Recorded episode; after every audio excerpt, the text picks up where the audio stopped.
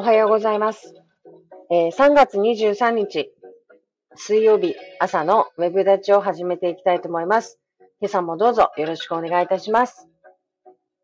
えー今日もだいぶ寒い朝ですけれど、皆さん風邪ひいたりしてないでしょうか、えー私は、あの、最近ちょっと朝はですね、だいぶ、うんと、あれです。風邪気味な、そして、えっ、と、慢性的な膀胱炎を抱えながら生きているっていう感じで、まさに満身創痍なところです。まあ、ようやく、なんていうんですか、あのね、2月にあったその知事選もなんか終わってき、終わってきたっていうか、その落ち着いてきたかなっていうような、やっと終わりましたね。やっとなんか終わったというか、あの、一区切りついているかなっていうところです。それはなぜかっていうと、やっぱり、あの、例の、あの、例のじゃないけど、えっ、と、こう、今日々行われている、あの、委員会とか、委員会じゃないですね。一般質問とかで、あの時のこの思いとかをいろんな先生が、あの、代わりに言ってくださったりしたりですね。そういう姿を見つつ、ああ、なんかこう落ち着いてきたなと。あ、もうしょうがねえんだと。あの、別に諦めてなかったわけじゃないんですが、ああ、この人が知事なんだなっていう、こう、だから事実をですね、こう、ちゃんとこう受け止めれるようになってきたのかなというところであります。ということで、えっ、とね、ですね、あの、本日は、あの、先ほどあの、ツイッターの方でも、あの、お伝えしたんですが、えー私がですね、今回ちょっとテーマとして掲げたいのが、どこまで人の批判を受け止めるべきかっていう、えー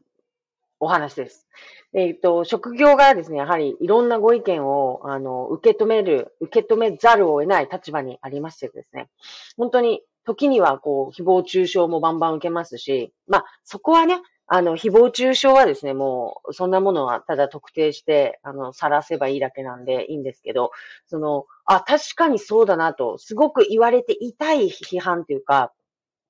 あの、そういうのもたくさんやっぱり受けることがあるんですね。で、例えばそのやっぱ私の場合はなんです。私のケースは、あの、99人に、本当さっき書いたように、99人に褒められてもやっぱり1人からもうクリティカルな批判を受けたときに、もう99人のことを考えられなくなるんですね。もうその1人の批判があまりにも、こう、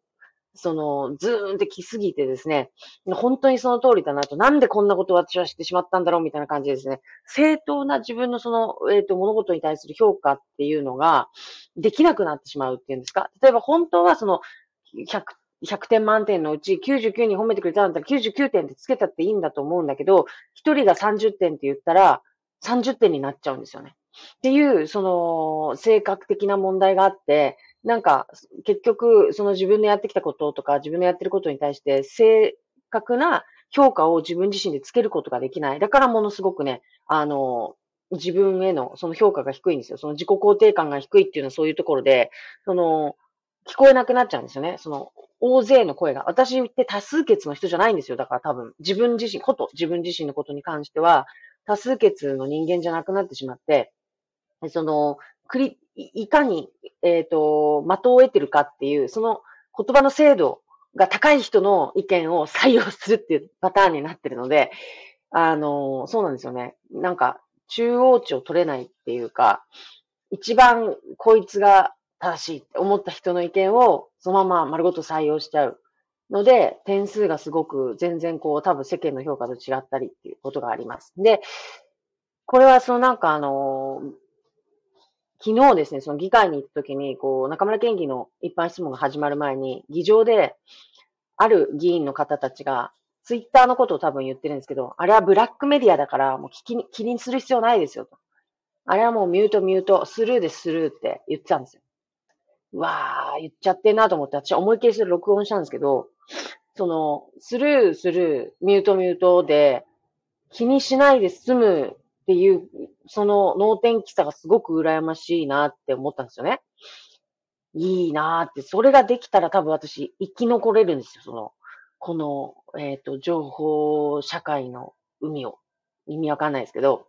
要するにその、気にしなくていいことを気にしない能力みたいな、あの、いや、録音しましたよ。ちゃんと入ってました。あの、ただ、その場に私しかいないし、私あとその、威圧をするわけではなかったんですが、その、撮ってるからねっていうような感じで、もう思いっきりその、なんか、と、撮ってるのを、あの、アピールするように撮っちゃったんで、もう私、その音源が出回ったらもう私しかいないんで、ちょっとその音源をね、こう出回らせることはできないんですけど、ちょっとあまりにちょっとびっくりした発言でもあったから、ただその一方でなんかその羨ましいなっていうところもあって、で、なんかこう、自分とのその違いとか、でも本当にそれってどうなのかなとかっていうことをすごく考えたんです。で、あとやっぱりその中村県議の昨日の質問に対するご意見とかもやっぱりいろいろいただいて、で、その、まあ、全体的にすごく良かったんだけど、やっぱ最後のところの、その、やっぱ DX のところなのかなと私も思ったんですが、やっぱりそこに対してちょっとやるせなかったと。やるせないというか、その、やっぱりその DX に対して DX が目的になってしまってる。DX を推進していきましょう、行きましょう、行きましょう。DX をしないと年間何十兆円のこれからそのマイナス赤が出ていくから、あの、あ、違う、費用がかかっていくんだから、しっかりやっていかなきゃいけないでしょう。DX やりましょう、DX やりましょう。何について DX やるのかとか、その、やっぱりその、そういうところ、もちろんね、その、すごく短い質問だからできないっていうことが分かったと。でも、それに対して聞いてて、あ、なんかち、目的になっちゃってるな、手段なのになっていうところでやるせない思いを抱えてらっしゃる、抱えてしまった。受けてしまった人たちも一方でいる。その時に、いや、それでも100、何言ってんのと。あの、99人はみんな褒めてくれたんだからっていうところで、納得できる人と、その、別の意見をもらったことで、確かにそうだよなって、ここでこう、なんていうの、暗い方向に、こう、なんか、ネガティブモードに入っていっちゃう人と二種類いて、私はもうどっちしたってそのネガティブの方に入っていって、で、またそこで拾ったものを、まあ本人にぶつけてしまうと。こう、こう、こうでしたと。私も実際こう思いましたと。それで始まるわけです。バババババババッと。それで、で、ただ、えっ、ー、と、なんていうんですかね。まあ、今回私が、あのー、偉かったのは、偉かったのはというか、じゃあこうしたらどうでしょうかっていうことで、じゃあ確かにその短かった。で、今回はその現地を取るために、ああいうふうに言わざるを得なかったんだったら、っていう事情があると。でも聞いてる人はそれを知らないわけで、だから知らないんだからしょうがないでしょうではなく、じゃあ、えっ、ー、と、聞いてても聞き足りない人たちがいる一方ではいる。で、えっ、ー、と、一方では喋り足りない人がいる。ってことは、じゃあ、あの、昨日の質問では全てはできなかったので当然だけども、自分は DX に対してこういう考え方を持っていて、こういう方向性に進めていきたいと思っていると。で、特にこんな分野においてのその DX が必要だと思っているし、とかっていうことを書いて、で、えっ、ー、と、これが私の、えっ、と、方針ですと。で、県に対してもこれを訴え続けていきます。みたいなことをやっぱり別のメディアで、えー、と説明をするっていうことが必要なんだろうなっていうのはすごく思ったんですね。だって足りないじゃないですか。このお話みたいな、この完結、例えばツイッターの140文字に完結させることだって絶対にできないし、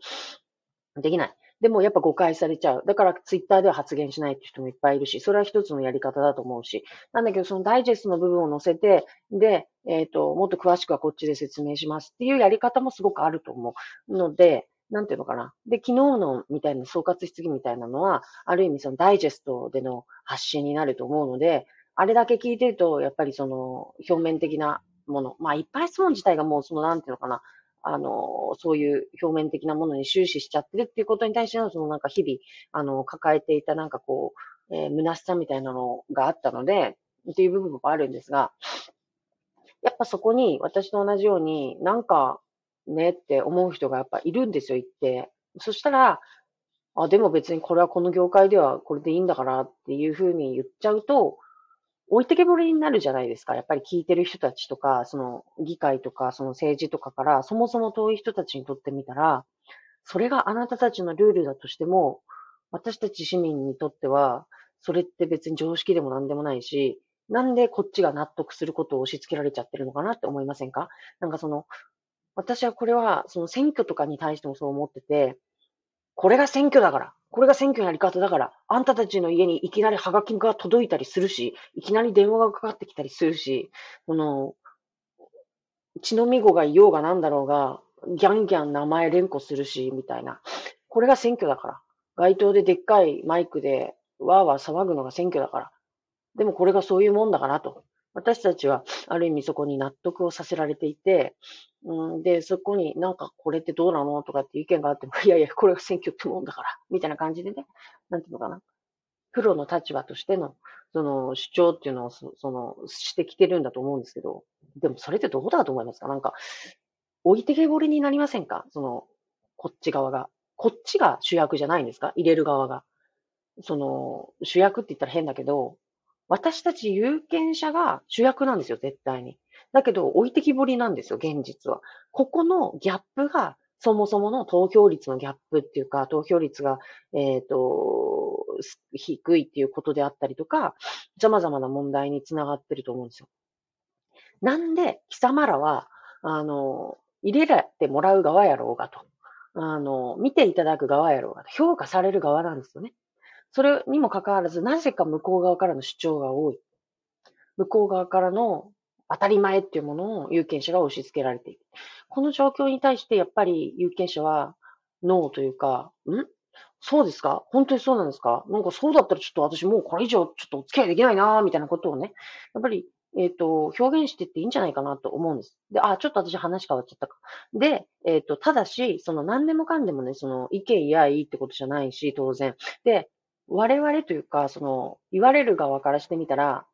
私は思わないんだけど、その匿名性での意見ってすごく大事で、その匿名だから言えることっていっぱいあるんですよ。だから、私は匿名性を否定は絶対しないし、匿名だから言えることの価値っていうのに重きがあると思ってるから、あれなんだけど、一方で、その匿名のやつが何なんだとかって、名前を言ってこいよとかっていう人たちもやっぱいると。こういう人たちはそもそもツイッターやるべきじゃないっていうところもあるんですけど、でもそればっかりだと、やっぱり本当の意見が届かなかったりするじゃないですか。で、結局、Facebook みたいなところでね、その、自分の、まあ名前ではやってるけど、その、仲間内みたいなところで、調子のいい意見しか、その、拾わなくなってくる。だから、面白くない。面白くないし、あと、そのすごく言葉が悪いかもしれないですが、Facebook は長文なので、なんですけれども、長文に耐えうる文章を書いてる人がそんなにいるかっていうとそうではないんですね。残念ながら。だから、要まあ Facebook が好きだと言えるなと、その口でと。私は思ってますけど、あの、まあ、それはそれとしてね。いや、別にいいよ。いろいろあっても。ただ、一応ね、こう、論、なんていうのかな。論説っていうか、その、演説とかさ、言葉をさ、なりわいとして生きてるんだったら、ある程度もうちょっとこう、クオリティの高いものを世に出していくっていう努力はしていただけたらいいなと。まあ、これは意見としてです。で、ちょっとずれちゃったんですけど、えっ、ー、と、正しい批判であるっていうことは一つ大きな条件だなと思います。なので、えっ、ー、と、ただのその人格否定とか、なんかたまにあるのが、すっごくいいこと言ってるのに、人格否定がくっついちゃってるから、どこまで受け止めていいものやらっていうのがあるんですよね。特に私への批判でよく目にするのは、やっぱ最後にこいつ頭いかれてるからとか、やばいからとかっていうのがついちゃうんですよ。それまでの批判すごいクリティカルなのにもかかわらず、最後にそれ言っちゃってると、私最後のそこのところばっかりフォーカスしちゃって、はい、こいつ訴え案件みたいな感じになっちゃってしまう。だから、本当に私に対して、このクソ野郎がって思って、ここ直した方がいいに決まってんだろうと。あんたの言ってることここおかしいんだって思ったら、あんた自身がおかしいんじゃなくて、あんたの意見のここがおかしいんだよって言っていただきたいんですね。そうしたら、あ、確かにそうですねと。あの、これは本当ご意見その通りだと。だから、その、そこにね、くっつけちゃう、乗せちゃうことによって、人格否定を乗せちゃうことによって、全部のその批判のこう質っていうか信頼性がぐっと落ちちゃうんですよね。だから、えっ、ー、と、昨日か一昨日ですね、その女性の議員って、なんか、あの、男関係の、その男性問題みたいなのを絡めて噂されることがすごく多いんですね。皆さんはご存知ないかもしれないけど、ご存知かもしれないし。でその時に、その事実じゃないじゃないですか。そんな、だって、ね、例えば5人女性議員がいて5人全員整合みたいな、そんなね、確率の高いことってあるわけないんじゃないですか。でも、大体みんななんかそういうふうに言われちゃう。なんか、あいつはもう本当男好きだからな、みたいなことを言われるんだけど、そんな100%そんなことあり得るみたいな。常識的に考えてなくない？とか、あとそんなすごいリスキーじゃない？とかね。いや、そもそも私たち、小学校、中学校、高校って生きてきたけど、クラスに一人いたかいないかぐらいじゃないですか、そんな人。でも、そ、そもそも、違う、この話って深める必要ないのか。ちょっとあれなんですけど、深める必要ないんで、ちょっとこの辺にしときますけど、ななんかそういうふうなこと言われがちなんですよね。その時に、せっかくいいその批判をしてても、最後そういう枕言葉っていうか、なんかその低俗な悪口を付け加えられることによって、もうその人、発発言者の発信のすべてがぐっと落ちちゃうんですよ、価値が。あ、だってあの人ああいうこと言う人だもんと。だから、普段から一つ一つの発信の批判のクオリティをちゃんと品よく高めたまんまの状態でいないと、その本当にクリティカルな、あの、痛い、えっ、ー、と、発信っていうか、その、あれができないんだなっていうのをすごく感じるんですね。だから一回でも、まあ私もやっぱやっちゃうけど、その低俗な個人攻撃をしないっていうこと。これは絶対肝に銘じてほしい。そうしたら本当に痛いんですよ、その言われることが。痛いってことは、そのなんか悲しいとかじゃなくて、その本当に、あ、これは受け止めるべき意見だっていうふうになるっていうんですか。だから、継続になればなるほど、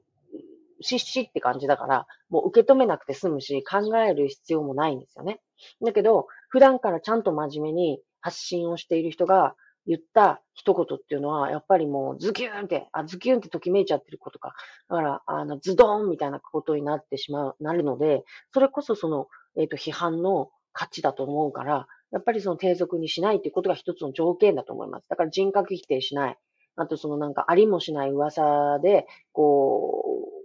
う、拒食をしない。っていうことはもう絶対条件。だから、あの、匿名であるっていうことは全然条件じゃないと思うので、この二つは守ってもらいたいなと。その上で意見を言っていただければですよ。全然痛痛くもかあ、痛くもかくるもじゃなくて痛いんですよ。正しく痛い。正しく届くっていうことだと思いますね。それは大事だと思います。ありがとうございます。本当、どうしてもその、カットするので言う側もですね、人格否定をしちゃいがちなんですね。バカが、みたいなね。私、ああ、よく言っちゃうんだ。バカがって言っちゃうんですけど。いや、よくない。もう口癖だ、なんで、ちょっとすいません。もう本当申し訳ない。なので、あの、あのバカがとかって言っちゃうんですけど、でも絶対ダメです、これは。だからそれをテキストにして相手に伝えない。もう勝手に一人の心の中でやるのだったら、もう自由だからね。何言ったっていいんですけれども、やっぱり相手に伝えずに、ちゃんと、あの、言葉を選ぶ。だから、なんて言ったらいいんですかね。傷つけることが目的じゃないじゃないですか。その人に気づいてほしいってことじゃないですか、目的は。だから、どっかでやっぱ変わっちゃうんですよね、目的がね。あの、なんかムカつく、こいつの言ってること自分と意見が違うからムカつくっていう。ムカつくがね、上位になった時に、やっぱ相手を、自身を攻撃しちゃうんですけど、なんでムカついたかっていうと、自分と意見が違う、ここの部分が納得がいかないからなんですよね。だから、その納得のいかない部分に対して自分はこう思うんですけれどもっていうところの言い方さえ気をつけていただければいいんじゃないかなというところです。だから気にしすぎるのも良くないし、でも私はそのちょっと言われたぐらいでやっぱりうじうじうじ病的にやっぱり気にしちゃうので、あの、ここはちょっと普通のレベルにね、持っていくっていう努力を絶対しなきゃいけないなと思うんですけど、あの、一方でやっぱその人格批判とか、その誹謗中傷って効果もあるから、相手をすごく傷つけるっていう意味では、効果があるから、やっぱりしがちですけど、本当にしたいことはそういうことじゃなくて、その、例えば議員さんなら議員さんの、えっ、ー、と、仕事の質を高めたいっていうことなんでしょきっと。だって、ちゃんと仕事してくださいよって。そんなことじゃないでしょうかって。いうことは、つまりは、その議員さんに仕事をしてほしいっていう思いなんだから、そこが伝わればうまくいくんですよ、多分。だから昨日もね、思ったんですよ。その、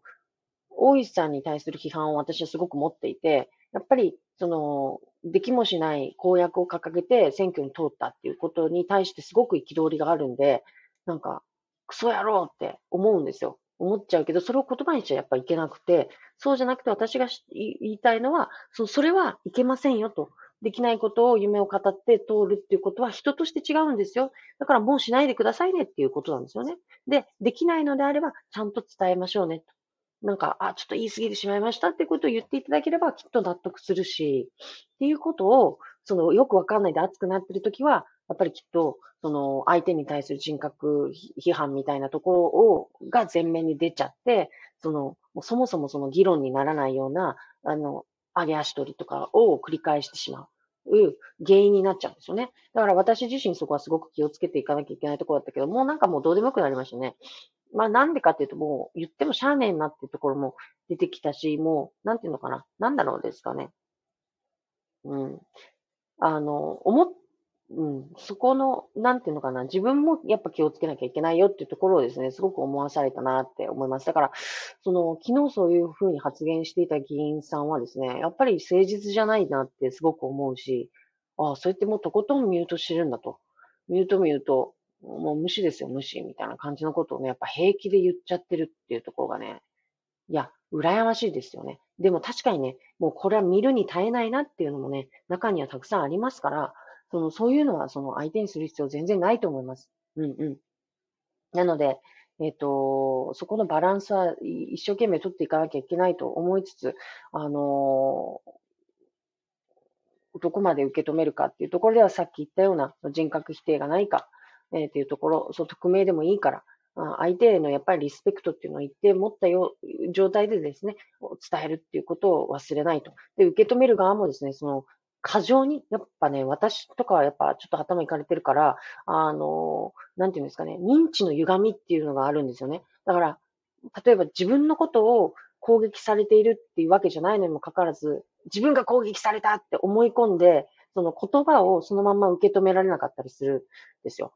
あの、すごく悪く、悪く解釈して、この人は私のことをこうやって嫌ってるからこうやって言ってくるんだとかね。で、認知の歪みだってことまで分かってるんだけど、それが止められないんですよ。っていうこととかが起こりがちになるので、やっぱりそこをコントロールしていかなきゃいけないし、その、そういう、その、なんていうのかな、自分で分かってる人はね、そこをちゃんとこう、コントロール、まあ、それ分かっててコントロールできたら、ただの冷静な人だろうっていう話なんですけどね。それできたら別に何も苦労しないわけで。だけど、そうそう、だから私の場合はもうちょっとそこがやっぱり病的というか、ちょっとやっぱり苦労し、苦労しながら、コントロールしながらしていかなきゃいけないかなと思いますね。ただ、今回みたいにいろんなご意見をいただいて、やっぱりそうだよねって思うこともあったし、ああ、それすごいきついなって思ったこともあったし、でもその時に、じゃあ言われて、はぁって、えー、そうじゃないでしょ、別に。これでいいでしょって言ってしまったらもうそこで成長が止まりますよね。だから、私は、の悪いところは確かに、その、悪く受け取りすぎるところではあるんだけど、受け取ることによって、じゃあどうすればよかったんだろうっていうことをすごく考えて、で、なんかね、抜けるときはあるんですよ。確かに、その、すごくうじうじは、なんかきついなとかって思って、なんかもうこんな考えたくないねとかって思って、なんでこんなこと言うんだよ、この人ひどい人だなとかね、あんなに頑張ったのになんで認めてくれないんだとかっていろいろ思うんだけど、うーって。でも、よく考えたら、なんかこれって、ここ、ここをこうすれば成長するってことやよな、とかっていうことを、ふと思って、あ、じゃあここ練習しようとかって、なんかその自分なりにその方向性が見出せて、えっ、ー、と、努力の方向っていうか、何をしたらいいかっていうのが、一本スッと立った時に、その、えっ、ー、と、地獄から抜けることができるんですよ。だから、今回の場合も何が悪かったのか、深めることができなかったっていうことが悪いんであれば、深める場を別に作ればいいっていうことなだけなんですよ。あとはその、返しがうまくなかったっていうんであれば、それは、あの、話す練習をすればいいっていうことなんですよ。だから、言われたことに対してネガティブなあの反応だけをしてるんじゃなくて、あ、なんでそれが良くなかったのか、じゃあどうすればいいのかって、そのどうすればに行き着くまでの悩む時間を短縮して、なるほど、これ言われたと。うん、苦しい、苦しい、苦しいが、これが長いんですよ、私がね。なので、そうじゃない。あ、なるほど、そうか。じゃあ、こうすればいいんだ。これ、こういう努力をすればいいとね。じゃあ、待っててね、次頑張るけんねっていう風な、そこまでの時間を短縮することができれば、超ポジティブ、ハイパーポジティブ人間になって、えっ、ー、と、なんかこう、いろんなクオリティが高まっていくし、いいことなんだなと思います。なので、えっ、ー、と、そこをですね、できるだけこう短縮、時間をショートカットして、えっ、ー、と、努力をするっていう方向に振り分けていく、舵を切っていくっていう風なことで、あの、やれるかなっていうのをちょっと思いましたね。だからやっぱ言われた時はね、カチンとくるし、あんな、ふざけんでると、頑張ったんだぞ、こっちは、みたいな感じで、でも、本当にね、もうバリ造語が並びますよ、当然ね。だけど、確かにそうやなっていうところの、その確かにっていうところをやっぱり受け止めて、ね、形にしていく。で、その努力のところをきっと皆さん見てくださると思うし、で、私がこういうの始めてるのもなんでかって言ったら、やっぱりその30分間でも何十分間でも一人で喋るっていうことを練習しなきゃいけないっていう思いからやってるんですよ。これ好きでやってる、ね、なんかなんかすごい自己顕示欲の強い人なんだろうなってね、皆さん思ってると思うんだけど、それも、まあそれでいいけど、あの、やっぱりこう、ストックしていく、コンテンツをストックしていく、毎日発信をしていくっていうところも含め、やっぱりお話をするっていう仕事上っていうか、まあ、仕事じゃないけど、その話していくっていうことが多分どっかでね、すごく大事になってくるんだろうなっていうのを感じてたので、あの、おしゃべり、おしゃべりというか、自分の考えを言葉にするっていうことを一生懸命しなきゃということで、えっと、やってます。なので、多分、最初の頃に比べたら、随分こう、お話できるようになったと思うし、その、この言葉と言葉の間がすごく空いててね、なんか苦しんでるなって時もたまにあるけれども、まあ割とそんなにその聞き苦しいほどのその話のなんか、ノットスムーズなところがないのかな、ないかもしれないし、まあちょっとそれね、聞いてる人の好みにもよりますけれども、だからそういう意味での、そのなんかいろんな、その努力、ああなんかここを改善しようとししとんなっていうところとかは、見せていくことができれば、あ、なんか頑張ってんぞと、あの、そのストーリーに人は共感していくんだと思うんですよね。なんかこいつなんかきっと一つのなんか、あの、目標を立てておるぞと。その目標に向かって、まあこういう努力もしとるんやなと。なんかつまずきながらも本人いろいろ考えて、その、解決策の中で、そのまあ、なんていうんですかね、こう転がりながら頑張っているっていうような、えっ、と、スタイルっていうか、その姿勢が見えることによって、なんかこう、頑張れっていう風なね、あの、気持ちになっていってほしいなっていう、まあ、戦略なんですね、これは。努力家さんだね。お話面白いですよ。ありがとうございます。にゃごさんは。にゃごさんは、まあ、もともとね、もう私の、あの、仲間だから。そういう、プラスに、あの、考えていただいてね、本当ありがたい。ありがとうございます。もうそういう気持ちを持って見ていただける人がね、本当に一人でも多いってことがもう何よりです。ただ、これに対してやっぱりその批判的にね、あの、見ておられる方も、だ当然いるのでね、まあもうそれはしょうがないとして。全然いい。だけど、努力しないよりはマシ。だし、受け止めないよりは全然マシっていうことを、やっぱりその、自分の行動で伝えていかんばいけんなと思、思いました。だからその、本当に批判を受けるってめっちゃそのパワー使うし、その傷もつくし、すごく難しいし、だから叩かれないことをする。叩かれないように生きるっていうことが一番無難で、えっ、ー、と、賢い。賢いんだと思うんですね。わざわざ叩かれるようなことしなきゃいいじゃないかって思うでしょ？私も思うんですよ。だけど、これをしないと伝わらないんですよ。だから、どっちを取るかなんですよ。叩かれないということを取るのか、つまりその、うーん、なんていうのか、消極的姿勢というか、消極的アピールですよね、これって。それなのか、叩かれても取りに行くっていうか、叩かれてもやるのか、叩かれても伝えようとするのかっていうところの、その積極的にアピールっていうところに、を、のどっちを取るかっていうのを我々は多分迫られていて、で、そこに、その価値を、どっちに価値を持つかっていうことなんですね。叩かれることで離れていくものを重きを置くのか、それともその取りに行く、がっつり取りに行く、深く取りに行くっていうことをするっていう意味を、価値を置くのか。多分こっちが正解ですね。その 余計なことはしない。こっちが賢い。間違いない。でもまあ、それはキャラクターの問題だと思うので、まあでもこういう人が、そういう異端の動きをする人っていうか、そういう人がいないと面白くないじゃないですか。一方でね。だから、その、誰にもコントロールできないような、そのなんか誰も従らないようなことをするっていうことで、一石を投じていくっていうことをしないと、もはやダメだなってすごく思います。だから、なんかこのまんまじゃやっぱいけないと思いませんか？いけないんですよ。だから、でも、このまんまが続きますよね、このままでは。でもずっと続くと思うし、みんながやっぱ振り向いてくれないと、面白いって思ってもらわないと、この世界に対してですね、この業界に対して興味を持ってもらわないと、良くなっていかないっていうのはもう絶対そう。だから、良くならないのは、何のせいなのかって、もう複合的なあれなんだけれども、やっぱりその、ダメよね。いろんなところが、もう何とはちょっとちょっと直接的な批判はできないけれども、やっぱり、うん、あの、問題があるなと。その、うん、ちょっとこう、もう、あの、やめとこう。あの、問題がありますよね。そこの部分を、こう、より質を高めていくっていう方にするためにも、絶対に有権者が意識を高めることしかないです。ので、えっ、ー、と、ぜひとも、あの、頑張っていただきたい。頑張っていただきたいっていうのは、その周りの人も含めて、